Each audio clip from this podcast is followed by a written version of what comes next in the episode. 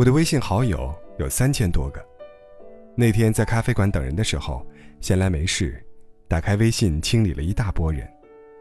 不少好友都是在莫名其妙的情况下加的，甚至连面也没见过，却每天在我的朋友圈里刷着他们的消息。我把那些无关紧要的人从好友列表里移除之后，留下了一部分在生活中有过来往的人。这些人当中，大多是以前工作上的伙伴，或是多年不见的朋友，还有一些是有过一面之缘的过路人。明知没有什么意外的话，应该不会再主动联系对方了，但还是愿意让他们占据着列表的空间，没舍得下手删除。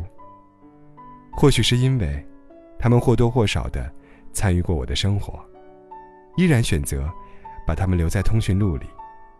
并不是为了日后方便联系，更多的像是一种相遇过的纪念。有一次，约朋友小麦烤肉，在等待肉熟的过程中，他抓着那部 iPhone 四，埋着头发着消息。我好奇地问他：“这么多年你也不差钱，为什么还在用这部旧手机呢？不卡吗？”他说：“这部手机是前任攒了很久的钱给他买的生日礼物。”里面存了他们之间所有的聊天记录，对他而言，有着很重要的意义，所以一直没舍得换。小麦告诉我，和前任分手以后，他一直没有把他的号码和微信从手机里删去。每当夜深人静时，小麦都会打开那些前任曾经给他发送过的语音，听着那些熟悉的情话，突然就热泪盈眶。想着，如果两个人还能像当初一样亲近，该有多好。如今两人已经没有任何交集，前任早就把他删掉了，戳开他的朋友圈，也只剩下孤零零的一道横线。小麦说：“他删就删吧，我舍不得，起码我还能看到他换微信头像，就像他没离开一样。”曾经每天腻在一起。以为这样下去就是一辈子，没想到一个转身，就成了回不去的昨天。你的微信好友列表里，也有一个舍不得删除的人吧？他可能是你过往的恋人，曾经的挚友，和你聊得来的同事，对你百般照顾的上司。那些在视野里消失了很久的人，几乎让你差点忘了他们。可他们的联络方式。却一直留在你的通讯录里，好像是为了证明，他们曾经在你的生命中走过一趟。哪怕如今早已咫尺天涯，有时候也会想，若是他日再次相逢，彼此间还能恢复以前那种熟络的关系吗？恐怕是很难了吧。正如周国平所说的，原本非常亲近的人，后来天各一方。时间，使他们可悲的疏远。一旦相见，语言便迫不及待地丈量着疏远的距离。人们对此似乎已经习以为常，生活的无情，莫过于此了。有些人，走着走着就散了，连个正式的告别都没有。于是，在茫茫人海中，我们各自转向。相见不如怀念。生命中的好些人，来了又走了。能常伴在自己身边的，毕竟是少数。更多的他们，留在了我们的通讯录里，留在了那些年短暂的岁月中。想起他们的时候，就去看看他们的微博，翻翻他们的朋友圈，却从来不曾留下痕迹。就那样静静的。旁观他们的生活近况。对于那些随着时间和环境的变化而慢慢疏远的人，我们也早已失去了打扰的理由。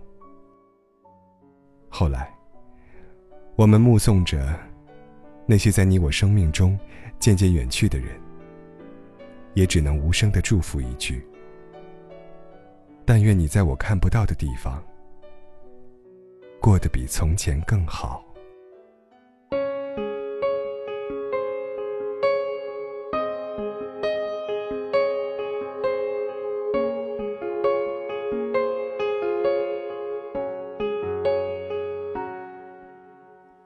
果不是那镜子不像你不藏秘密，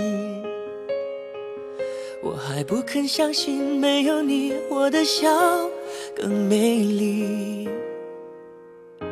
那天听你在电话里略带抱歉的关心，我嘟的一声，切的比你说分手彻底。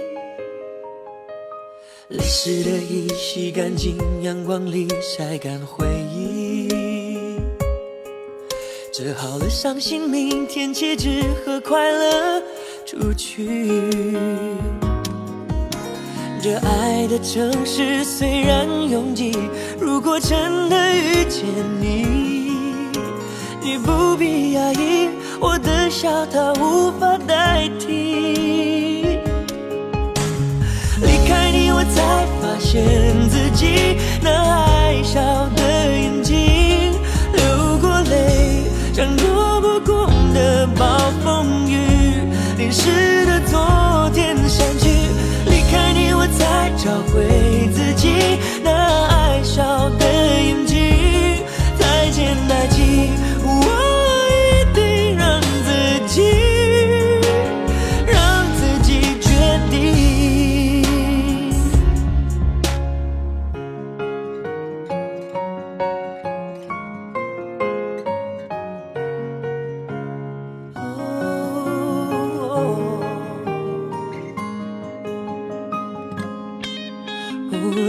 的衣洗干净，阳光里晒干回忆。折好了伤心，明天起只和快乐出去。这爱的城市虽然拥挤，如果真的遇见你，你不必压抑，我的笑它无法代替。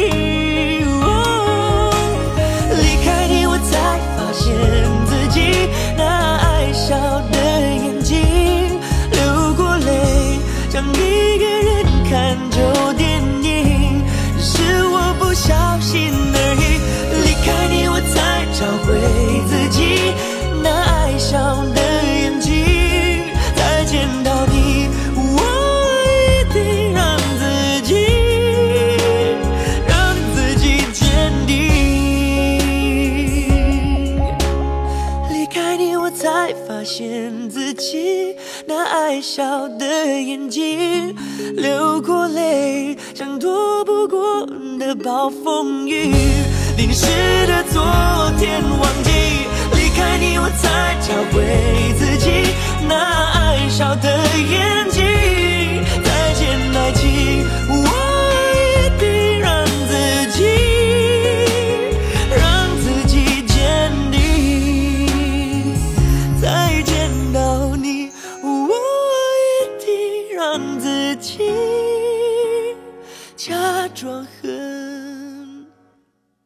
坚定